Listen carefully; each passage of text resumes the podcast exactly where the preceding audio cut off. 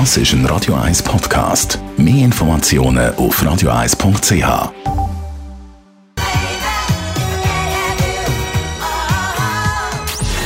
Gesundheit und Wissenschaft auf Radio 1. Unterstützt vom Kopfwehzentrum Irlande Zürich. www.kopfwww.ch Sie heißen Chris, Helen, Florence, Michael und so weiter. Die atlantische Hurricane Season hat schon einige Stürme geliefert das Jahr. Tschechische Forscher haben jetzt in einer Studie veröffentlicht, dass in Zukunft auch in Europa so Hurricanes angesagt sind. Also vor allem im Westen von Europa muss man dann immer mal wieder mit so einem Hurricane rechnen. Cedric Sütterlin von Media News, wieso ist das so?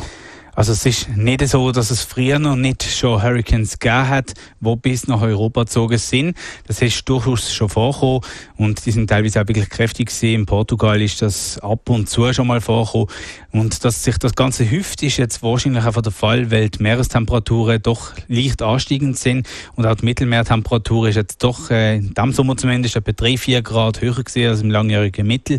Entsprechend steht halt wirklich viel Energie zur Verfügung, dass sich wirklich so Sturmsystem können entwickeln und eigenständig bleiben und dann auch wirklich kräftige Wind bringen, also quasi Hurricanes.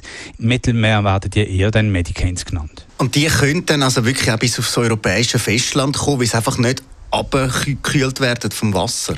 Weil das Wasser eigentlich genug warm bleibt oder genug warm ist, steht wirklich genug Energie zur Verfügung, dass die Stürme bis wirklich äh, plus minus ans europäische Festland können gelangen. Und dort werden sie sich aber schon umwandeln, aber bringen wie jetzt zum Beispiel jetzt der letzte Sturm in Portugal doch nochmal kräftig Windböe bis knapp 180 km pro Stunde.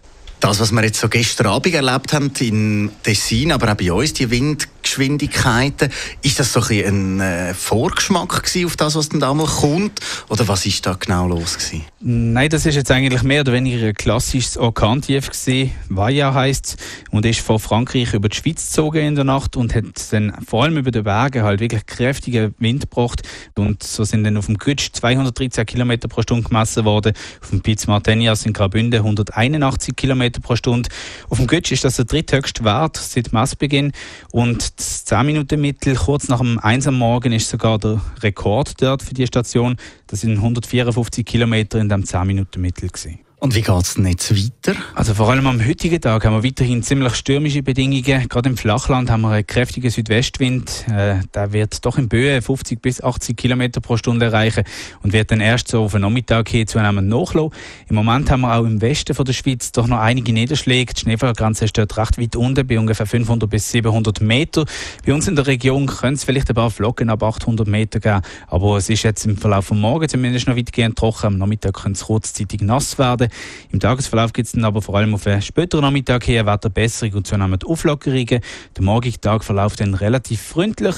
Es hat aber viele hohe Wolken, also die Sonne gibt es wahrscheinlich nicht allzu viel, aber es ist mit Tageshöchsttemperaturen von rund 9 bis 11 Grad doch einigermaßen mild. Danke vielmals, Cedric Sütterlin, für die kurzen Einschätzungen.